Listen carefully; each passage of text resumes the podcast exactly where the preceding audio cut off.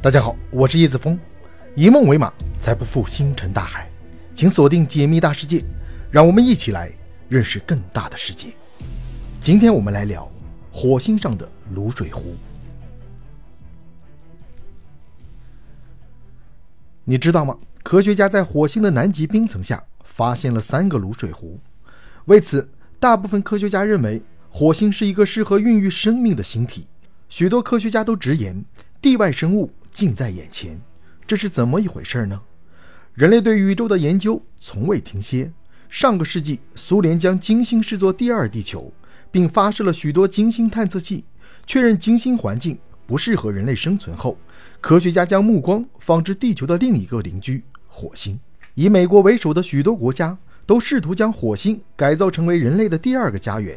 二零一八年，火星探测器传回的数据显示，在火星表面。曾经有过液态水，这一发现让许多科学家都热血沸腾，甚至认为火星就是他们寻觅良久的家园。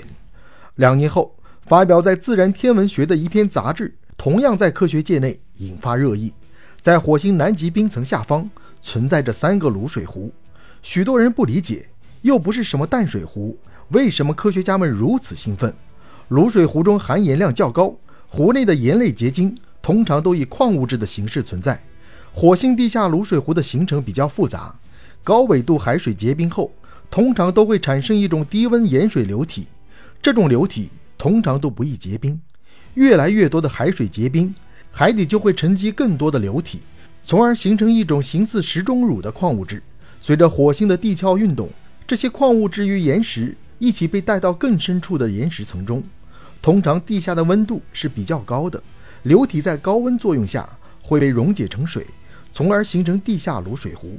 除此之外，火星表面的温度也会让海水大量的蒸发，海底流体的含盐量就会攀升。当海水无法溶解过剩的盐类时，就会产生结晶，这些结晶会缓缓地进入岩石层。研究表示，很早之前火星表面存在海洋，而这三个地下卤水湖或许就形成于同一时期。随着时光的流逝，它们逐渐被深埋到地下。目前人类的科学水平无法对卤水湖进行深入的探测，水量具体有多少，卤水湖有多深，这些都是一个未知数。我们唯一可以得出的结论就是，这三个卤水湖水资源都较为丰富。除了有地下卤水湖，火星两极的冰冠也蕴含着大量的水资源。以南极冰冠为例，如果全部融化，液体可以覆盖整个火星地表。除此之外，火星地下也深埋着许多固态地下水。当遇到火山喷发的时候，这些固态水就会随之涌出，并在火星表面肆虐一段时间。科学家经过长期的研究发现，火星上不仅有水，其水资源含量甚至高于地球。如果有一天地球上的水资源面临枯竭，人类或许可以借用火星上的水源。水是生命之源，地球上最早的生物就孕育于海洋。为此，不少科学家认为，火星上或许也存在着地外生物。只是人类未曾探测到。在确定火星上有水源后，众多科学家便执着于在火星表面寻找蛛丝马迹，试图寻找到火星生物。一部分科学家认为，火星底下的三个卤水湖或许已经存在单细胞生物。地下卤水湖经过长期积累，会沉淀许多物质，这些物质在有水的环境下会产生一系列的化学反应。有些科学家对外宣称，发现了一些火星存在生物的证据。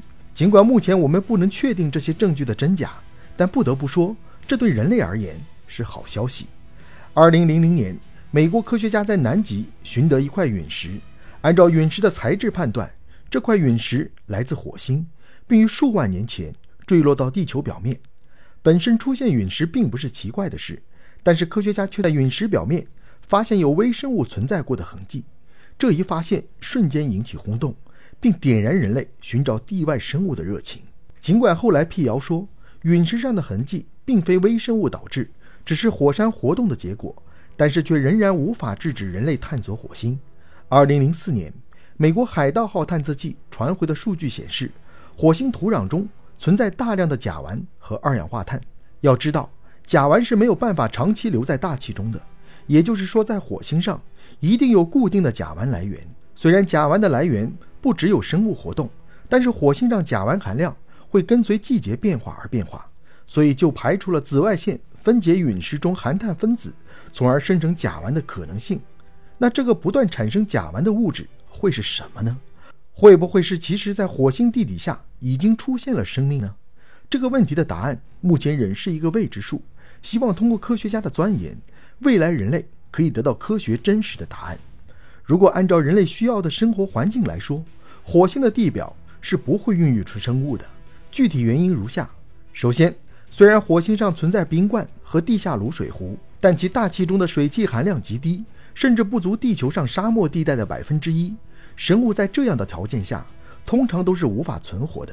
第二点，火星大气层稀薄，且氧气含量极少，二氧化碳却占到百分之九十六。在这种情况下，生物极有可能因缺氧而窒息。最后一点就是火星的温度不适宜人类居住。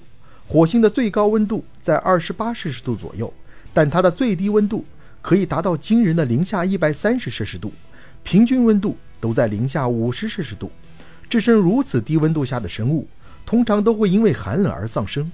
造成这种情况的原因是，火星的大气层过于稀薄，太阳照射到火星地表的热量会迅速发散到宇宙空间。目前，我们并没有明确发现火星上有地外生物。假设真的有地外生物存在，那会给人类带来什么影响呢？首先，对于科学家而言，发现地外生物将是人类发展史上一次具有纪念意义的事件。科学家可以通过研究地外生物来突破现有的科技。其次，目前地球的环境不容乐观。如果人类可以证实火星上存在生命，那未来人类移居火星将减少许多麻烦，是一件好事。但是，发现地外生物也并不是百利无一害的。首先，火星上的环境在远古时期就如同地球一样。如果那个时期的火星就已经出现过高级生物，那它们的文明等级一定高于人类。届时或许会成为人类发展潜在的威胁。其次，火星与地球的环境差异较大，所以火星上的微生物对我们来说都是完全陌生的。或许在火星上还会存在一些致命病毒，这将给人类生存带来毁灭性的打击。